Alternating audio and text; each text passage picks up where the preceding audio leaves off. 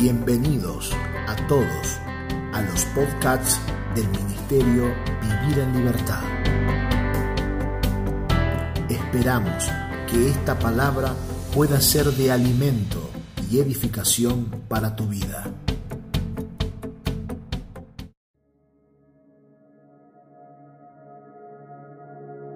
Amada familia, gracia y paz a cada uno de ustedes. Nos encontramos nuevamente en este tiempo de construcción, en el entendimiento, finalizando nuestra semana, pero como siempre decimos, no finalizando el tema. Hay mucho más por aprender, hay más profundidad en la palabra y damos gracias al Señor por estar aprendiendo juntos la palabra de la cruz junto al apóstol Gustavo Lara en un desarrollo puntual acerca de la palabra de la cruz que despierta en nosotros un anhelo y un clamor, orando al Señor por un mayor grado de luz, no solo en las escrituras, sino en el entendimiento de lo que las escrituras dicen que nosotros somos y que la cruz es. Así que sin más, vamos a invertir todo nuestro tiempo en esta sesión, en este episodio, para poder construir en el entendimiento esta palabra de la cruz. Vamos adelante. ¿Por qué hubieron avivamientos? Por favor, síganme en el pensamiento. ¿Por qué hubieron avivamiento? Hubieron avivamiento porque alguien tuvo un poco más de luz, porque alguien se dedicó a buscar a Dios. Estas plataformas en las que hoy estamos predicando alguien pagó el precio para que esta luz venga. Son plataformas que se van preparando con oración, con clamor. Nosotros estamos aquí hablando, pero alguien dobló su rodilla para que esta luz venga. No es que los avivamientos fueron el fruto de una decisión divina, monárquica y tiránica, diciendo a esta nación sí y a la otra no. No, simplemente Dios miró la tierra y dijo, este tiene luz, este no, este tiene luz, este no. No estoy aquí para defender a Dios. Dios no necesita mi defensa pero estoy aquí para decirle que si no crecemos más rápido en luz, se nos va a pasar la vida a muchos de nosotros. Y nos vamos a quedar contando historias bíblicas tremendas que nunca pasaron en nuestra generación. Nos vamos a contar, vamos a contarle a los niños historias tremendas de cómo David bajó a Goliat y nosotros nunca pudimos derribar ningún principado, ninguna potestad, porque en definitiva solo contamos historias bíblicas. La luz produce en nosotros la manifestación evidente de este reino. Espero, al decirlo por última vez, por lo menos ahora, que algo se despierte en usted como indignación. Si Pablo tiene que decirme hoy que en mi generación la noche está avanzada, por favor Dios quítame la vida. Porque si yo no sirvo para manifestar tu luz, o sea, se tiene que escribir de nuestra generación que la luz está avanzada, no las tinieblas. Se tiene que decir de nosotros, se tiene que oír, de, se tiene que escuchar de Perú, de Brasil, de Argentina, que la luz está avanzada. Los próximos días, por causa del entendimiento, sentiremos vergüenza cuando nos enteremos de nuestras naciones los actos de corrupción, por ausencia de la luz. Por eso nuestros hijos tienen que vivir en la luz, para que donde ellos se manifiesten, la luz pueda resplandecer. Primera Tesalonicenses capítulo 5, verso 10. ¿Cuántos entienden la importancia de ver lo que pasó en la cruz? Por favor, escuchen varias veces oren por esto. Nuestro problema no se llama las tinieblas, nuestro problema se llama ausencia de luz. Primera Tesalonicenses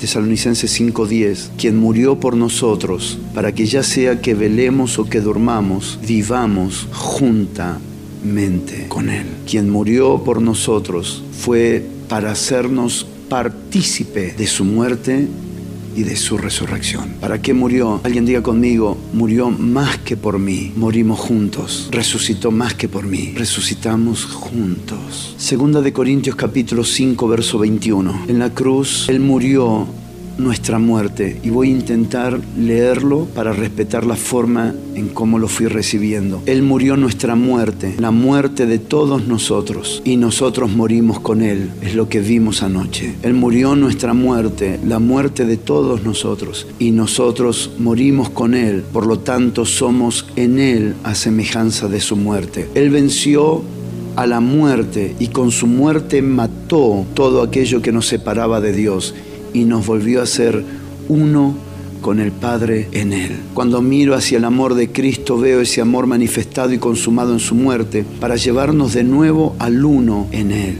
De esto se trata, segunda de Corintios 5:21, que vamos a leer ahora. Por entendimiento y por decisión he decidido elevar un poco más la palabra. Sé que será, como fue recién, pesada, pero ustedes tienen estómago para recibirlo. Y sé que los padres, los pastores, las pastoras que están aquí, sabrán después cortar en pedacito la carne para que los santos puedan comer lo que acabo de decir. Pero creo que estoy aquí para impartir una desesperación de que no se puede volver a decir que la noche esté avanzada. Creo que estoy aquí para decirle a los santos hombres y a las santas mujeres de Dios que tenemos que ir más rápido en luz. Y más rápido en luz significa pasar más tiempo con la palabra para que se nos aclare el entendimiento. Su muerte vino a ser nuestra muerte en Él y entonces también en experiencia por medio de la fe, su vida resucitada pasó a ser la nuestra en Él, en quien la vieja vida del yo es removida y la persona de Cristo iluminada por la cruz. Debo decirles, Él no tenía que ir a la cruz, Él no necesitaba ir a la cruz, Él no tenía que pagar ningún pecado personal, Él no tenía que ir a la cruz. Segunda de Corintios 5:21 dice, al que no conoció pecado, por nosotros lo hizo pecado, para que nosotros fuésemos hechos justicia de Dios en él. Y esto demanda y requiere toda una explicación amplia para poder comprender qué significa al que no conoció pecado. Él tuvo, mis hermanos, él tuvo en el cuerpo de carne una naturaleza pecaminosa pero no se dio al pecado. Él fue tentado en todo lo que usted y yo somos tentados. Él experimentó, el eterno y santo Dios experimentó una naturaleza pecaminosa a la cual nunca hizo pecado, a la cual nunca practicó pecado, a la cual nunca conoció pecado, pero no quiere decir que no tuvo la naturaleza pecaminosa. Y esto le dice a usted, y esto me dice a mí la grandeza de su majestad, la grandeza de su gracia, la grandeza de su poder, pero también la grandeza de su amor, que vino a sentir lo que ustedes y yo sentimos y no hizo pecado, para que fuésemos hechos en él justicia delante de Dios. Ya no solamente justificados, sino justicia de Dios en Él. Por lo tanto, cuando Dios está mirándome, no solamente ve a un justificado, sino que ve la justicia de Dios caminando, su justicia. Está andando, está caminando, está desarrollando, está hablando, está pensando. No un hombre justo solamente, sino alguien que delante de Dios fue transformado y hecho justicia. Así que usted no solo es justificado, comienza siendo justificado, pero es transformado en la justicia de Dios en la tierra. ¿Sabe qué significa esto? Que si la gente, escúcheme porque ahora va a entender, si la gente dice no hay justicia por ningún lado, lo que está diciendo, no vemos a Cristo en tu vida. Porque ¿qué es usted? Usted es un instrumento de justicia. Cuando las generaciones dicen solo hay maldad, lo que están diciendo no están los buenos. Cuando se está diciendo solo hay corrupción, lo que se está diciendo no hay gente incorruptible. Y cuando la gente está diciendo no hay justicia, lo que está diciendo es que usted y yo no estamos representando a Dios en Cristo Jesús que nos ha hecho la justicia de Dios. Cuando Cristo caminaba, caminaba la justicia de Dios. Cuando usted camina, camina la justicia de Dios. Vamos a orar para que Dios te haga justicia. Usted es la justicia de Dios. ¿Cuántos me están entendiendo? Díganme. Salgamos, salgamos de, de, la niñez de Cristo en mí. Salgamos. Eso, eso es lo básico del Evangelio. Eso es lo básico, lo básico. Cristo en mí es, lo, es la plataforma más básica del Evangelio. Porque lo que viene es el contenido de qué pasa cuando Cristo está en mí. Yo soy la luz del mundo. Yo soy la esperanza de Dios. Yo soy la justicia de Dios entre los hombres. Yo soy la voluntad de Dios entre los hombres. Espero que quede de más espacio un poquito más en la mente, pero confío que tu espíritu está altamente receptivo para lo que voy a decir ahora. Hay un momento donde haces la voluntad de Dios, pero hay un momento donde te conviertes en la voluntad de Dios. Hay un momento que la gente dirá y te verá y estás tan, tan transformado a la voluntad de Dios que cuando la gente te vea va a decir, si eso es la voluntad de Dios, yo lo quiero, porque te transformaste en la voluntad de Dios. Romanos capítulo 5, verso 6, Romanos 5, 6, Romanos 5, 6, porque Cristo, cuando aún éramos débiles, a su tiempo murió por los impíos Ciertamente apenas morirá alguno por un justo, con todo pudiera ser que alguno osara morir por el bueno. Mas Dios muestra su amor para con nosotros, en que siendo aún pecadores, Cristo murió por nosotros. Pues mucho más, estando ya justificados en su sangre, por él seremos salvos de la ira. Porque si siendo enemigos fuimos reconciliados con Dios por la muerte de su Hijo, mucho más, estando reconciliados, seremos salvos por su vida. Y no solo esto, sino que también nos gloriamos en Dios por el, Señor nuestro Jesucristo, por quien hemos recibido ahora la reconciliación. Por tanto, como el pecado entró en el mundo por un hombre y por el pecado la muerte, así la muerte pasó a todos los hombres por cuanto todos pecaron, pues ante la ley había pecado en el mundo, pero donde no hay ley no se inculpa de pecado. No obstante, reinó la muerte desde Adán hasta Moisés, aún en los que no pecaron a la manera de la transgresión de Adán, el cual es figura del que había de venir. Pero el don no fue como la transgresión, porque si la transgresión de aquel uno murieron los muchos, abundaron mucho más para los muchos la gracia y el don de Dios por la gracia de un hombre, Jesucristo. Y con el don no sucede como en el caso de aquel uno que pecó, porque ciertamente el juicio vino a causa de un solo pecado para condenación, pero el don vino a causa de muchas transgresiones para justificación. Pues si por la transgresión de uno solo reinó la muerte, mucho más reinarán en vida por uno solo Jesucristo, los que reciben la abundancia de la gracia y del don de justicia. Tenemos el 17, ¿se anima a leerlo conmigo para ver cómo mira a Dios? Pues si por la transgresión de uno solo reinó la muerte, mucho más reinarán en vida por uno solo, Jesucristo, los que reciben la abundancia de la gracia y el don de la justicia. ¿Cómo Dios ve al mundo? ¿Cómo Dios ve al mundo? Por favor, regáleme toda su atención, porque Dios no tiene el conflicto religioso que nosotros tenemos. Dios mira al mundo en dos personas, en el primer uno o en el postrer uno. El primer uno es el primer Adán, el postrer uno es el postrer Adán. Primera de Corintios 15, 45. El primer uno es el primer Adán, donde están todos en uno. ¿Me sigue? Todos en uno. Pero después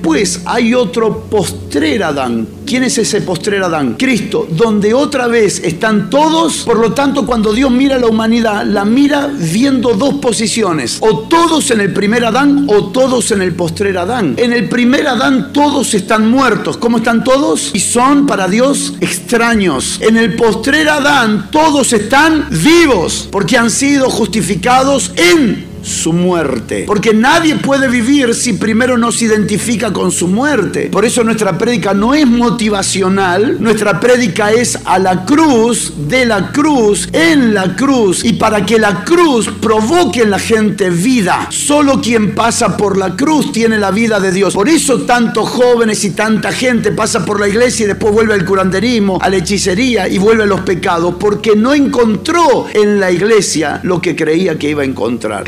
Es que la iglesia no es lo que tiene que encontrar. Lo que tiene que encontrar es a Cristo. Gente probando, pasa por la iglesia. Usted saluda a gente y le dice, y seguí yendo a la iglesia. No, hace mucho que no voy porque usted sabe el trabajo, el dinero, los problemas. No, es que cometí unos errores. Toda esa justificación es porque viven en el primer uno. Viven en el primer uno. Entonces, todos los que viven en el primer uno no disfrutan de esta vida. Hermano, quien probó esta vida ya no quiere otra cosa.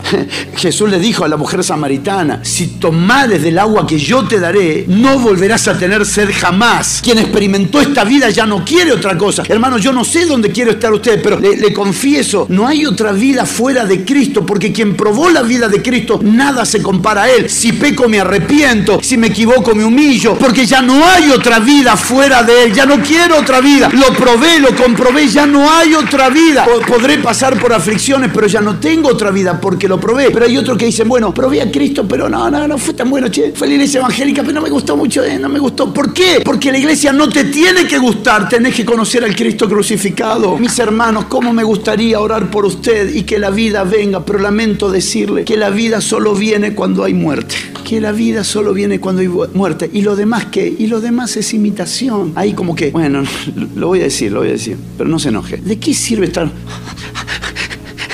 Aleluya, aleluya, aleluya. Uh, uh, para.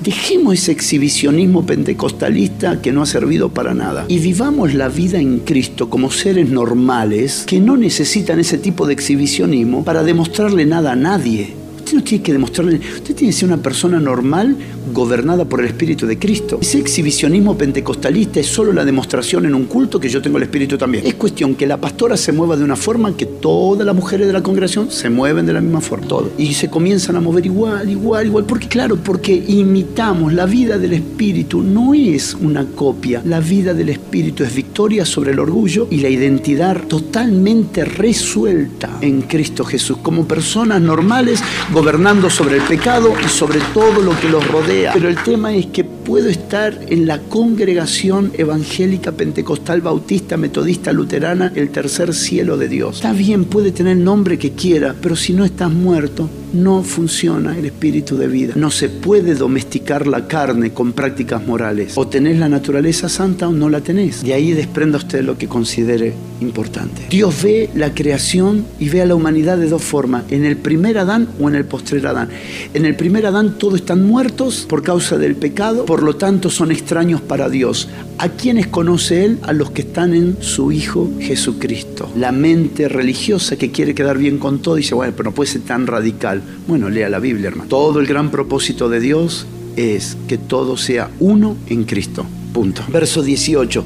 Así que como por la transgresión de uno vino la condenación a todos los hombres, de la misma manera por la justicia de uno vino a todos los hombres la justificación de vida. Porque así como por la desobediencia de un hombre los muchos fueron constituidos pecadores, así también por la obediencia de quién? De uno los muchos serán constituidos. ¿Cuál es el gran propósito eterno de Dios? Es que toda la creación esté en uno. ¿En quién? En Cristo. Cuando llegó la hora con todo. Cuando Él tuvo que volverse lo que en sí Él no era, se volvió pecado, fue para redimirnos. Es aquel que no conoció pecado, pero fue hecho pecado en nuestro lugar. Al morir, experimentó la muerte, la terrible muerte que es nada más y nada menos que la plena sensación de estar desnudo en su conciencia y la percepción de la completa separación de Dios. Dije en una predicación en Brasil acerca de el dolor más grande de Cristo. El dolor más grande de Cristo no era su desnudez, aunque la desnudez representaba vergüenza. El dolor más grande de Cristo no fueron los huesos lastimados, su cuerpo maltratado, la corona de espina. El dolor más grande de Cristo fue este, fue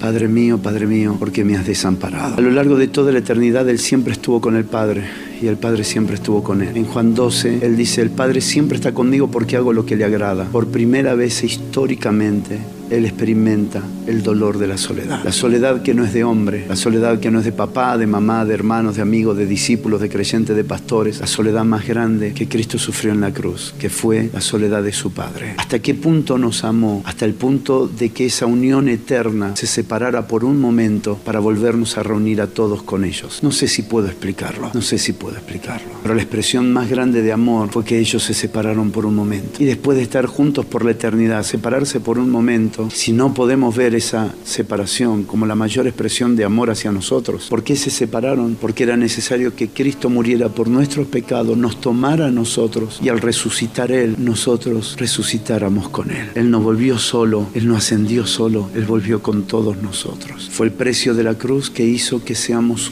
uno con Él, uno en Él. Pero hay una buena palabra que Lucas decide dejar en Hechos capítulo 2, verso 24. La sensación más terrible que el Hijo de Dios experimentó fue el sentimiento de ser abandonado por su Padre. Es el nivel de amor que tuvieron por nosotros. Hechos 2.24 dice, al cual Dios levantó suelto los dolores de la muerte, por cuanto era imposible que fuese retenido por ella, el cual Dios levantó a su hijo. ¿Quién lo levantó? Dios, enviando, enviando el poder del Espíritu Santo para resucitarlo de entre los muertos. ¿En qué hemos caído como devaluación de la palabra poder de Dios. ¿En qué hemos caído? Porque el poder de Dios representaba nada más y nada menos que el poder de Dios que lo levantaría de entre los muertos. A lo que comúnmente los pentecostales dicen, levante la mano y reciba poder de Dios. A lo que en una canción nosotros decimos, Señor, yo quiero tu poder, dame más tu poder, dame más tu poder. ¿A qué llamamos poder de Dios? Los judíos al poder de Dios le llamaban señales. Los griegos al poder de Dios le llamaban sabiduría, porque ¿qué era el fruto de los dioses que ellos reconocían? El poder de un dios era el poder de su sabiduría. ¿Quiénes gobernaban a Grecia? ¿Quiénes eran los que tenían el poder en Grecia? ¿A qué Grecia calificaba de poderosos? A los que tenían sabiduría. Para los judíos, poder de Dios era señales. Para los griegos, poder de Dios era sabiduría. Para Pablo, poder de Dios y sabiduría de Dios era la cruz. ¿A qué hemos reducido el poder de Dios?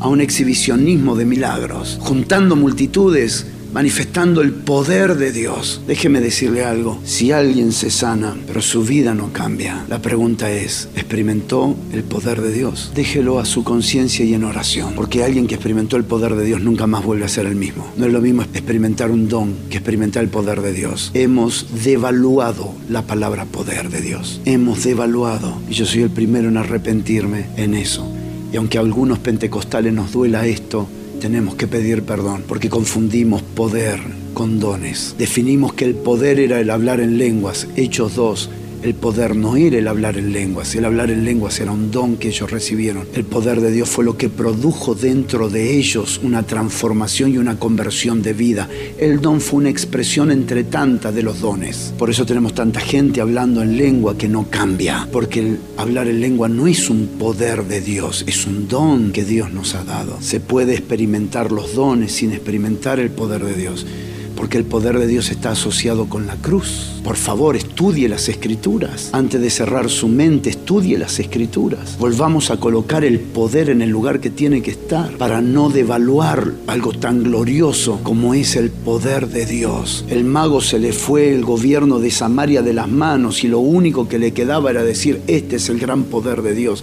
Quien tiene que difundir que tiene poder es porque no lo tiene. Jesús nunca hizo campaña pública de que él tenía el poder de Dios. Poder de Dios, como se exhibe hoy, busca admiradores. La palabra de la cruz es la única que puede transformar el poder de Dios. El poder de Dios es el poder de Dios. Cada vez que encuentre la palabra poder en el Nuevo Testamento, expresado desde el nuevo pacto, usted encontrará la palabra poder en el contexto la cruz. Por eso Hechos capítulo 1, verso 8, viene después de la cruz, cuando se promete el poder para ser testigo, para ser testimonio, no con hechos en primer lugar, sino con la vida del crucificado operando en su interior. Nos paramos en el poder que hizo temblar la cárcel de Filipo, pero no fue el poder que hizo temblar la cárcel de, Filipo, fue el Cristo liberado de Pablo cuando él adoraba. La potencia que opera dentro de mí, Colosenses 1:29, la potencia que opera dentro de mí, la potencia, el poder que opera dentro de mí no es un poder que desciende, es un poder que se libera. Este poder que lo que tengo te doy es un poder que se libera. Cuanto menos hay de nosotros, más se libera su poder. La potencia que está en nosotros. Ese poder que se llama Cristo Jesús, que ya está en nosotros. Pero es imposible que la muerte lo pueda retener. Primero, ¿por qué? Porque segunda de Corintios capítulo 5, verso 18, dice, y Dios estaba en Cristo reconciliando al mundo consigo. ¿Por qué la muerte no lo pudo retener? Porque Dios Dios estaba con él cuando él murió. No cuando estaba muriendo, cuando murió. Cuando estaba muriendo, estaba separado del Padre. Pero cuando murió, su muerte, alguien puede levantar sus manos y honrar a Dios por esto. Su muerte, su muerte trajo a Dios. Su muerte. Mientras estaba muriendo estaba solo, pero cuando murió, cuando murió, Dios estaba con él en su muerte, reconciliando consigo al mundo. Él no se levantó solo. El poder de Dios lo levantó.